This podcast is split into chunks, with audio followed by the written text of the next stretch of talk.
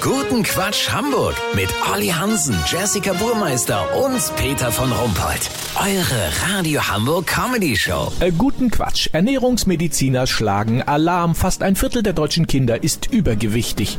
Die Gründe sind bekannt. Zu viel Fett, deutlich zu viele Fertiggerichte, zu wenig Gemüse und natürlich viel zu wenig Bewegung. Die große Frage ist, wie gewöhnt man Kinder, die Burger und Eis für ausgewogene Ernährung halten, an Gemüse? Olli Hansen stellt uns eine neue Methode vor. Olli, bei deinem Neffen das ja äh, funktioniert. Das stimmt, Peter. Jason ist zwölf und war immer schon eine Wuchtbrumme. Er hat sich nie gerne bewegt. Seine Hobbys waren von Anfang an Sportunterricht, Schwänzen, Haribos, Smartphone und Fernsehen. Meine Schwester hat einiges probiert, um Jasons Ernährung wenigstens von Weingummis auf Bioschokolade umzustellen. Rührt er aber nicht an. An Gemüse war gar nicht zu denken. Aber seit ein paar Wochen nimmt er winzige Mengen Brokkoli und sogar Spinat zu sich. Im Grunde ohne es zu merken. Äh, wie geht denn sowas? Mit der sogenannten Hanebüchen-Drollig-Therapie. Eduard Hanebüchen-Drollig ist ein deutscher Ernährungswissenschaftler. Seine Methode, Kinder und Jugendliche an den Geschmack von Gemüse zu gewöhnen, ist einzigartig und stammt im Grunde aus der Homöopathie. Das heißt, es wird mit Verdünnungen gearbeitet. Die Eltern dicker Kinder bestäuben anfangs einen Burger oder Eis mit einer kleinen Sprühflasche, in der sich Brokkoli, Spargel oder Spinatabrieb im Verhältnis 1 zu 10.000 befindet. Das macht man, damit sich die Kids an den neuen Geschmack gewöhnen können. Dann erhöht man schrittweise die Dosis, weißt wie ich mein? Ja, und isst dein Neffe denn jetzt äh, Gemüse?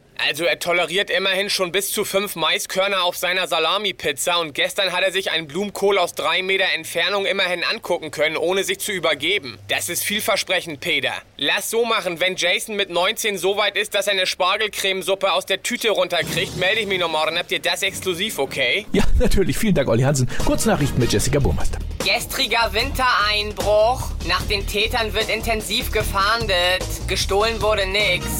Mobilität. Hamburg schränkt Sonderrechte für E-Autos ein. Man darf mit ihnen ab sofort nicht mehr überall rumstromern. Vielmann, Optiker baut Stellen in Hamburg ab. Ja, ist das nicht ein bisschen kurzsichtig?